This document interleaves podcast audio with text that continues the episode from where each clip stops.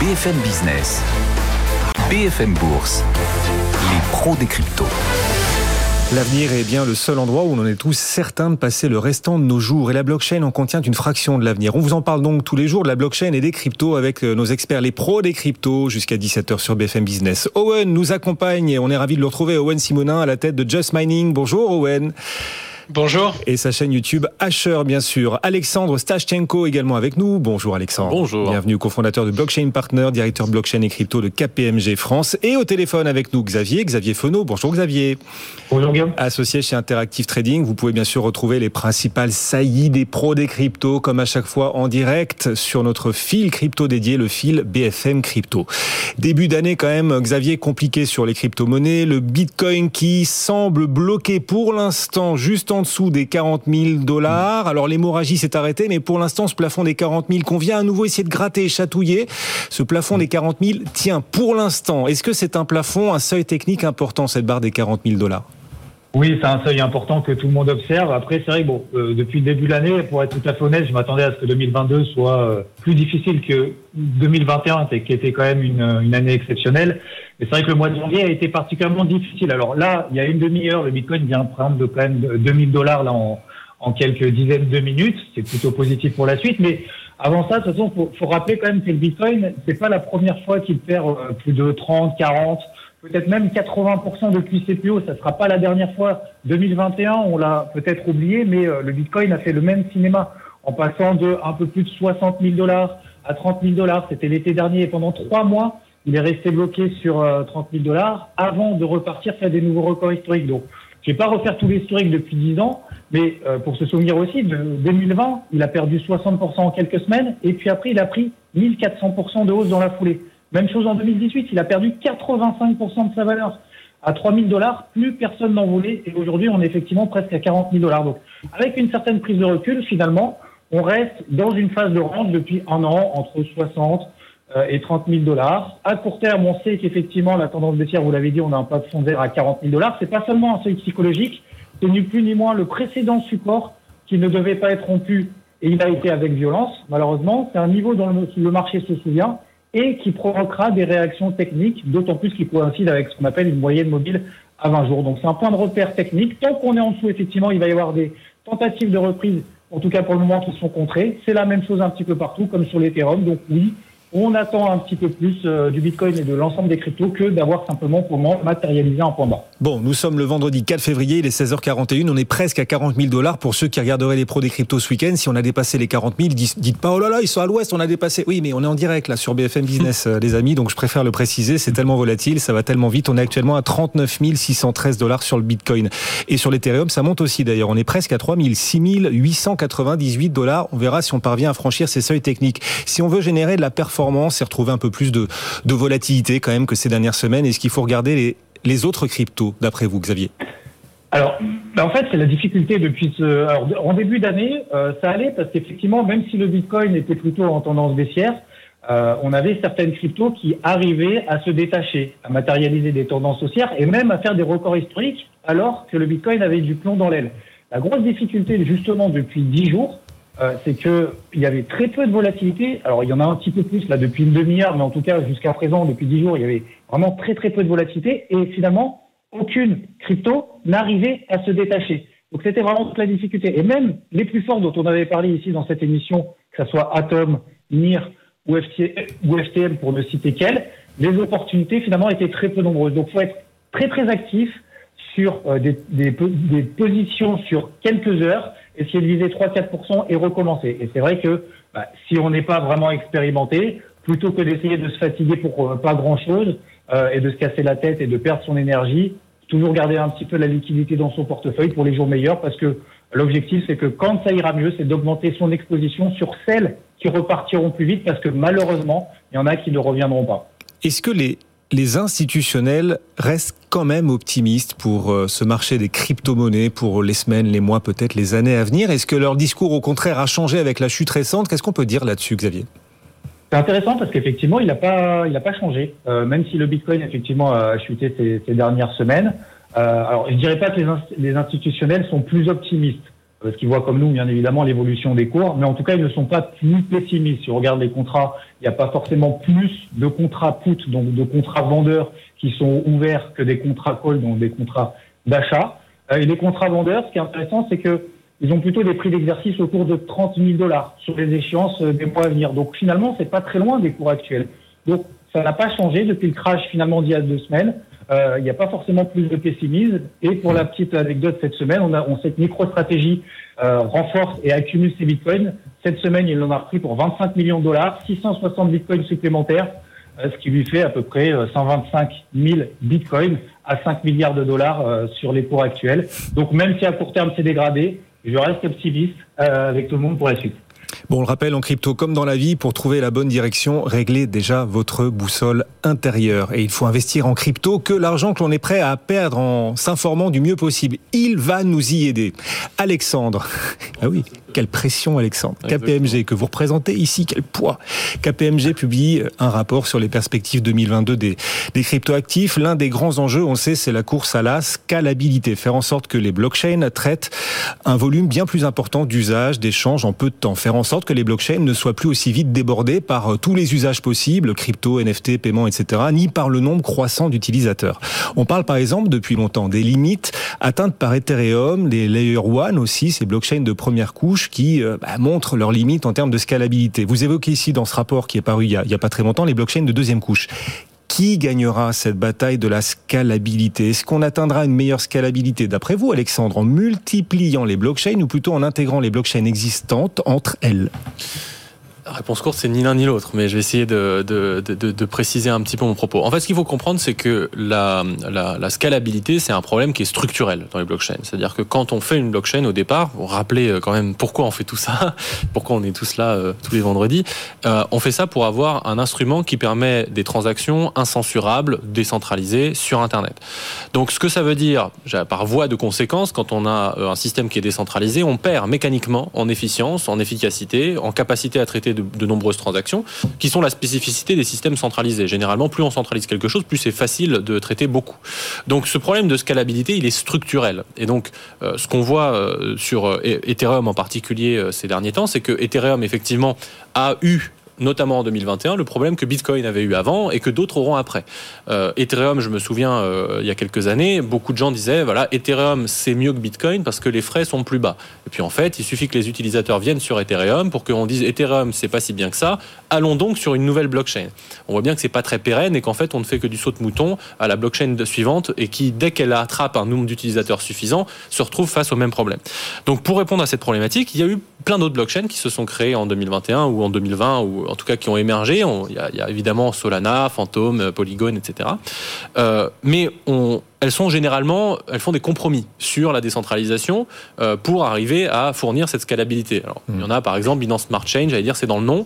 Euh, on voit qu'il y a Binance derrière, Solana, il y a FTX derrière. Donc il y a beaucoup de compromis qui sont faits pour permettre cette scalabilité. Euh, le problème c'est que ce monde multi-chaîne, comme je l'ai dit, donc avec plusieurs chaînes, en fait il, il, il, reproduit ce que ce qu'on retrouve déjà sur Ethereum et sur Bitcoin, c'est-à-dire que voilà dès qu'il y a des utilisateurs, bah, on se retrouve avec les mêmes problèmes.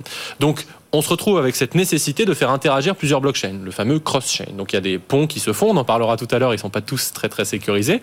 Euh, on augmente la surface d'attaque, évidemment, plus il y a, y a de possibilités d'interopérabilité entre les blockchains, plus c'est facile, ou en tout cas plus c'est possible de l'attaquer.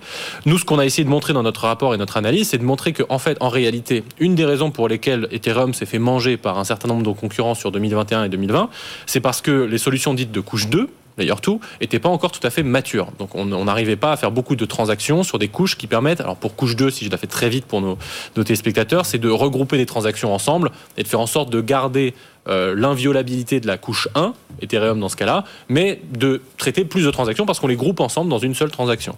Euh, ces layer 2, en fait, on les retrouve avec un peu plus de scalabilité sur l'année 2022.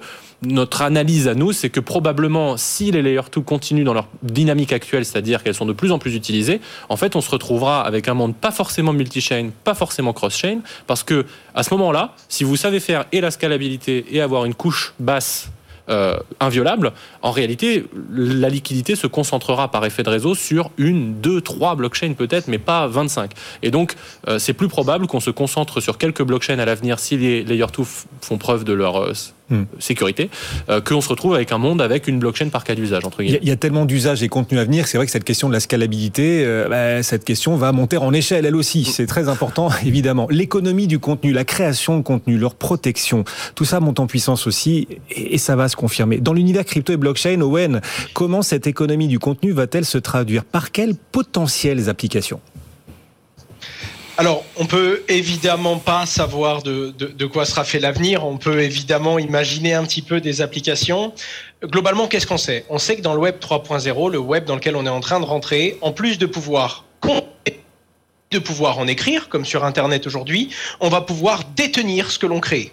Et quand on dit détenir, c'est simplement détenir ces informations personnelles, savoir où est-ce qu'on les laisse, comment et pourquoi, qui est-ce qui peut avoir accès à ces informations, mais également détenir, du contenu numérique qui a été créé pourrait par exemple imaginer qu'à l'avenir, il n'y ait plus d'adresse email et de mot de passe pour se connecter partout et qu'on devrait simplement s'identifier avec son portefeuille crypto ou alors avec une clé privée.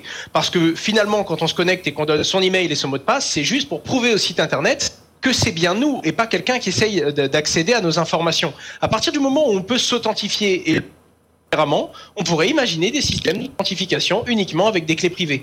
De la même façon, un jour, les informations que l'on mettra sur les sites Internet nous seront peut-être distribuées en NFT, la preuve que nous sommes bien le propriétaire de telle et telle information. Alors, Aujourd'hui, on le sait bien, il y a des gens qui vendent nos informations privées et il y a des plateformes qui font de l'argent avec ça. Peut-être qu'un jour, vous serez vous-même amené à pouvoir soit rendre anonyme et donc garder confidentiel des informations qui vous sont privées, soit les vendre. Ça peut paraître bizarre à ce moment-là, mais quitte à ce que quelqu'un vende vos données, autant que ce soit vous. Encore une fois, il y a tellement d'usages possibles, on ne peut pas le savoir maintenant, on ne peut que imaginer ce qui va arriver, mais on va naturellement s'orienter vers un monde où on va garder des traces et des preuves de ce que chaque utilisateur laisse sur le réseau, de qui peut y accéder et de qui utilise cette donnée. Et ça intéresse de plus en plus de monde. On s'en rend compte aussi à travers bah, l'écho des pros des cryptos, hein, bien sûr. Et on vous remercie, tous nos experts des pros des cryptos, chaque vendredi. Il y a aussi ce nouveau sondage Ipsos KPMG, à nouveau vous, Alexandre, décidément. Ce nouveau sondage qui va sortir très bientôt et qui confirme que les cryptos ne sont plus un sujet marginal. Vous qui avez supervisé cette étude, qu'est-ce qu'on va apprendre de la démocratisation des crypto-monnaies? On va apprendre plein de choses. Aujourd'hui, on ne peut pas tout dire. Euh, les, les résultats complets seront révélés dans une dizaine de jours. Mais déjà, pour un peu de contexte, pourquoi le pourquoi de cette étude? C'est qu'effectivement, on a tous constater qu'en 2021-2020, voire avant pour ceux qui sont là depuis un certain temps, euh, en fait le marché se démocratise, de plus en plus de gens en parlent, en ont, les médias en parlent, on en parle même d'un point de vue géopolitique, la Russie, l'Iran, la Chine, euh, il y avait Facebook qui avait fait sa monnaie, on a eu quand même deux licornes en France, rien qu'en 2021 sur le sujet des cryptos. Donc forcément, le contexte, il est euh, particulier, et il y a un contexte politique évidemment qu'on connaît, qui est celui de la campagne présidentielle, où eh bien, tous les sujets d'emploi, de pouvoir d'achat, d'inflation, etc. vont être mis sur le devant de la scène. Donc euh, l'ADAN a mandaté euh, effectivement KPMG euh, et Ipsos pour réaliser une étude sur premier volet l'industrie crypto, euh, parce que beaucoup de chiffres existent, mais on, pouvait, on avait difficilement des, chiffres fiables sur combien d'emplois ça crée, combien de fonds ont été élevés en France, qui ça concerne, qui ça représente. Donc il y a un volet qu'on a travaillé là-dessus, et puis il y a un volet plus sur les particuliers, le grand public. Qu'est-ce qu'ils possèdent? Qui sont les Français qui possèdent de la crypto? Pourquoi le font-ils? En ont-ils beaucoup? Etc. Euh, etc. Et donc le, premier chiffre dont on peut déjà parler, c'est que en fait il est assez surprenant. Il y a 8% des Français qui possèdent de la crypto, 8% des Français adultes. Et ça, en fait, on peut se dire 8%, c'est pas beaucoup. En réalité, c'est énorme. C'est énorme Mm. Ça fait à peu près 4 millions, 5 millions de Français euh, qui ont de la crypto. Euh, et c'est plus, pour vous donner un ordre d'idée, que des gens qui possèdent des actions en propre. Donc aujourd'hui en France, alors même que la crypto a à peu près 10 ans, on a plus de Français qui possèdent des cryptos que de Français qui possèdent des actions. Et ça, c'est quelque chose, on pouvait, euh, alors pour ceux qui sont dans l'industrie, on pouvait s'y attendre, mais pour ceux qui ne suivent ça de loin en disant, moi, c'est un marché de niche, c'est un peu un marché de geek, pas du tout il y a plus de Français qui ont des cryptos que des Français qui ont des actions. Et ça, c'est ça, c'est extrêmement important, surtout quand on le cumule à un deuxième chiffre qu'on peut rajouter, c'est que pourront s'ajouter dans les prochaines années à ce 8% 30%, un tiers des Français euh, qui, sont, qui se disent prêts à investir dans les cryptos. Et ça, c'est énorme. Ça veut dire que, évidemment, euh, si tout le monde le faisait, mais ce ne sera pas forcément le cas, mais supposons que tout le monde le fasse, on aurait 15 millions de Français qui ont de la crypto. À partir du moment où 15 millions de Français possèdent de la crypto, c'est un sujet qu'on ne peut plus négliger. C'est un sujet qui concerne une grande partie de l'électorat, ne serait-ce que si on parle en termes politiques pour les candidats à la présidentielle. Donc, concrètement, ça veut dire qu'il faut adresser ce sujet. Il y a une industrie qui émerge, il y a des emplois qui sont créés. Et mmh. donc, ça veut dire qu'il faut que les candidats se positionnent là-dessus. Et, et, tout ça est très sérieux. Attention, KPMG et Ipsos. Euh, l'échantillonnage et combien de personnes ont été euh, bah, justement le, interrogées Alors, on savait qu'on allait avoir cette critique-là parce que le, le, le, les cryptos sont un sujet très politique, très polémique même. Donc, on a fait tout ce qui était en notre pouvoir pour rendre ces chiffres les plus crédibles possibles. On sait qu'il y a eu euh, précédentes études par le passé, euh, voilà, un coup, euh, tout le monde a de la crypto en France, un coup, ça va créer 500 000 emplois d'ici 5 ans. généralement, les méthodologies sont critiquables, donc forcément, les chiffres sont critiqués et donc finalement assez peu fiables. Nous, ce qu'on a fait, en partie sur la partie grand public, dont on, dont on est en train de parler actuellement, c'est qu'on a, on a euh, travaillé avec un institut de sondage réputé, donc Ipsos, et à qui on a même demandé de pousser l'échantillonnage, parce que normalement, cet échantillonnage sur des Français, donc panel représentatif, il se fait en général sur 1000, un peu plus de 1000 Français. Mhm. Nous, on a demandé de doubler ce chiffre-là, pour aller au-delà de 2000 Français interrogés, pour rendre les chiffres encore plus forts, parce que l'intervalle de confiance devient plus resserré, et donc les chiffres qu'on donne, globalement, on peut avoir une confiance assez forte dessus, oui. Owen, comme comme, youtubeur, hein, votre chaîne Asher, bien sûr, quelle tendance est-ce que vous sentez quant à l'adoption de la thématique crypto auprès du grand public? Et est-ce que vous pensez que, bah, que la chute récente des cryptos va, va freiner l'adoption en l'occurrence? Alors, quoi qu'il arrive, quand les crypto-monnaies baissent, on en parle un petit peu moins. Euh, et quand on en parle moins, il y a moins de gens qui découvrent ça. Alors quoi qu'il arrive, ça va freiner cette adoption, mais bon, c'est cyclique, ça va, ça vient. Et globalement, là où ça freine un petit peu les nouveaux entrants dans le marché, ça ne freine pas du tout l'intérêt de ceux qui étaient déjà présents. D'ailleurs, on s'en rend compte, très très peu sont les gens qui arrêtent de s'intéresser aux crypto-monnaies parce que les prix sont redescendus. Au contraire, une fois qu'on a découvert comment ça fonctionne et qu'on commence à avoir quelques habitudes et à utiliser et à avoir quelques usages finalement, on y est et on y reste.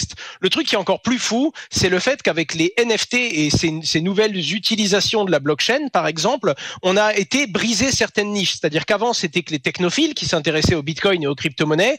Là, maintenant, il y a des gens qui viennent du monde du football, des gens qui viennent du monde du cinéma, des gens qui viennent du monde de la musique et des gens qui commencent à venir de tous différents types d'intérêts pour s'intéresser naturellement à une application, un NFT, un usage de la finance décentralisée, par exemple, et qui naturellement vont devoir faire tout le parcours de mmh. découverte sur qu'est-ce qu'un un portefeuille de crypto, comment est-ce qu'on se connecte, comment on achète ses premières crypto-monnaies, comment est-ce qu'on fait un échange, et qui du coup vont faire ce cycle d'apprentissage. Donc ce qui est assez fou, c'est de se rendre compte que maintenant, là où il y a 3-4 ans, on pourrait dire, OK, il y a deux, trois gros points d'entrée pour les crypto-monnaies dans le monde. Aujourd'hui, on en est plus à se dire, c'est dingue, il y a tellement de personnes qui s'intéressent aux crypto-monnaies, certains arrivent et ne savent même pas ce que c'est Bitcoin, parce qu'ils viennent s'intéresser à quelque chose d'autre. Donc, je pense que ça va freiner un petit peu le nombre de nouveaux qui s'y intéressent, mais quand je regarde mes statistiques sur YouTube, par exemple, euh, pour vous donner un ordre d'idée, ma chaîne YouTube, qui touche à peu près un demi-million de, de, de francophones aujourd'hui, a une croissance d'environ 8% euh, par mois. C'est-à-dire qu'il y a presque 35 à 40 000 nouvelles personnes qui s'abonnent à la chaîne et on parle que d'un channel qui est YouTube, sachant qu'il y a plein d'autres réseaux. Donc c'est fou de se rendre compte à quel point même la baisse du prix des crypto-monnaies ne baisse pas l'intérêt que les gens ont envers cette technologie. Parce que tout cela est passionnant, ce monde naissant émerge aussi chaque vendredi, les pros des cryptos dans euh, l'oreille, l'œil et l'esprit des auditeurs et téléspectateurs de BFM Business. Un monde naissant et donc aussi assez fragile. Hein. Personne n'est quand même euh, aveugle sur les fragilités qui demeurent dans ce monde de la finance décentralisée, encore euh, instable et qui garde parfois un petit côté Far West. Euh, ce scandale quand même, un scandale qui a fait énormément de bruit par exemple depuis quelques jours. Ça concerne le protocole Wonderland. Le directeur financier de Wonderland Wonderland a été démasqué. Il s'agit d'un personnage connu sous plusieurs noms qui a en effet changé plusieurs fois d'identité et qui avait auparavant participé à de multiples fraudes. Un directeur financier chez Wonderland démasqué et qui s'avère avoir été un bandit. Que s'est-il passé chez Wonderland, Owen? Pour faire très simple, il y a quelqu'un, un anonyme, qui s'est adressé à un influenceur sur les réseaux, influenceur qui est bien connu pour fouiner et pour essayer de suivre ce genre d'histoire un petit peu étrange dans le monde de la blockchain, et qui ils se sont rendus compte que le, le CFO du coup de Wonderland, euh, qui s'appelait euh, euh, Ox Sifu, d'accord, donc c'est un pseudonyme, hein, on ne sait pas quel est l'être humain derrière ce pseudonyme-là, bah, ils se sont rendus compte que cette personne avait déjà été dans un échange canadien de crypto-monnaies où le CEO était parti avec la caisse. On en avait remonte à, à peut-être six mois ou un an. Et en plus de ça, en creusant, ils se sont rendus compte que cette même avant d'être dans cet échange de crypto-monnaies canadien, avait été lié à du vol d'identité sur Internet, avait été lié à des affaires de vol d'identité de carte bleue et donc de la revente de cartes bleues sur Internet. Et donc, naturellement, la communauté s'est dit, est-ce que vous vous rendez compte que vous avez mis en tant que directeur administratif et financier quelqu'un qui a été dans de nombreux projets de fraude, de vol et d'escroquerie dans les crypto-monnaies auparavant? Le CEO lui-même a répondu que oui, mais qu'il estimait que tout le monde avait le droit à une deuxième chance. Et c'est mal connaître Twitter et la communauté, puisque comme c'est un protocole décentralisé, la communauté a fait un vote et a voté pour virer le directeur administratif et financier, bien que le CEO désire le, le conserver. C'est là, c'est assez fou parce que du coup, on rebondit sur la limite entre l'anonymat et le pseudonymat. Il y a ce côté protection d'identité qui est très important, c'est la vie personnelle, ce sont des informations qui regardent les gens. Être anonyme ou pseudonyme, c'est sain de ce côté-là. Mais d'un autre côté, quand quelqu'un fait quelque chose de très grave et qu'il reste derrière un pseudonyme, il peut euh, encore continuer et recommencer des escroqueries et des arnaques. Et donc c'est un petit peu dur, mais c'est un curseur de la vie privée. Si c'est totalement opaque, des gens peuvent en abuser et faire des choses graves. Et si justement tout le monde donne son identité, ben, on perd de la vie privée et du, de, de la confidentialité. Donc c'est très très dur de jauger avec ça. La finance décentralisée lancée en tout cas comme un cheval au galop en plein Far West. La régulation reste assez euh, limitée et dans ce Far West cette semaine, soudain, c'était mercredi, une attaque de diligence, messieurs. Solana subit un hack. C'était mercredi. Hack de 326 millions de dollars sur cette blockchain Solana et plus précisément sur le bridge Wormhole. Qu'est-ce qu'un bridge, Owen? Alors, pour le faire très très simplement, euh, un bridge, c'est un pont, d'accord, en français. Ça permet de transmettre, ou du moins d'utiliser une crypto-monnaie sur une autre blockchain. Je prends un exemple tout simple. 1,5% des bitcoins circulent sur la blockchain Ether. Alors c'est un peu plus compliqué que ça, mais en gros, on va bloquer un bitcoin sur la blockchain Bitcoin obtenir un certificat, une preuve que l'on a bien mis sous séquestre un Bitcoin. Et avec ce certificat, on peut avoir l'équivalent d'un Bitcoin, mais qui circule sur la blockchain Ether, pour par exemple faire de la finance décentralisée ou faire quelque chose que l'on ne pouvait pas faire sur le réseau de base. Alexandre est avec nous, toujours Alexandre Stachenko en plateau. On va continuer de parler de ce hack sur euh, Solana. C'était cette semaine. Quelles conséquences ce hack a-t-il eu du coup pour euh, Solana et la blockchain? D'un point de vue financier, assez peu. Attendez, on allume votre micro parce qu'on parle du monde Pardon. futur, mais le présent, non, non, c'est pas vous. Le présent compte aussi. Donc votre micro est allumé, allez-y. Très bien. Euh, je disais euh, dans le dans le sur d'un point de vue financier, pas tant que ça. Finalement, assez bizarrement, le, le cours du Solana a pas a pas été affecté plus que ça. En tout cas, plus qu'il aurait pu l'être avec un hack de cette nature. Euh, mais par contre, ce qu'on a, enfin, ce qu'il faut dire à ce moment-là, c'est que les conséquences de ce et comment se prémunir de cela, bah, ma réponse, elle va peut-être décevoir beaucoup de gens. Euh, c'est justement, il faut se prémunir parce qu'une fois que le hack a eu lieu, il n'y a pas grand-chose à faire. C'est un peu le problème dans la cybersécurité, c'est que la prévention, c'est 99% euh, de ce qu'il faut faire. Une fois que le hack a eu lieu, bah, on peut tenter de négocier avec, euh, avec ceux qui ont pris la caisse, on peut tenter de tracer les transactions, c'est ce que permet la blockchain quand même, donc on peut essayer de suivre, euh, évidemment, de porter plainte auprès de la gendarmerie, de la police, pour essayer de suivre ces transactions et essayer d'identifier la personne, mais l'argent est parti. donc à un moment donné, c'est de la négociation, et c'est pour ça que c'est d'autant plus important de faire de la prévention, des, des audits de code, multiples audits, du bug bounty, etc., etc. Mieux vaut prévenir que guérir. Je vais vraiment me faire, gronder, me faire gronder parce qu'on est très en retard. Owen, en moins d'une minute, est-ce qu'il existe de votre point de vue à vous des solutions pour prévenir ce genre de hack du coup?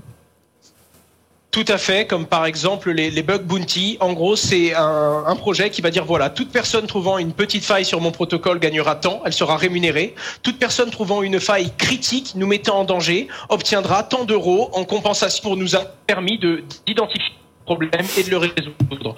C'est des campagnes que mettent en avant les sites qui permettent aux hackers éthiques de soutenir les failles. Merci à tous les trois, nos experts des pros des cryptos. Owen Simonin, Asher et sa société Just Manning, bien sûr, en direct avec nous. Merci beaucoup. Merci Alexandre d'être passé nous voir aussi. Merci. Alexandre Sachenko. Et donc cette étude apparaît le 14 février. 8% des Français ah, le jour de la Saint-Valentin, oui, oui. Des Français pour la crypto, c'est évidemment. Bien joué, le 14 février. Bien joué. Co-fondateur de Blockchain Partner, directeur Blockchain Crypto pour KPMG France. Xavier euh, Fenot, Xavier Fenot aussi nous accompagnait pour euh, Interactive, Interactive Trading. Merci à tous. Le CAC 40 toujours en repli. Dans un instant, le club à suivre. On va débriefer cette nouvelle séance boursière et cette nouvelle semaine. Vous vous apportez des idées sur le potentiel des marchés pour euh, cette année 2022. À tout de suite. BFM Bourse, vos placements, nos conseils sur BFM Business.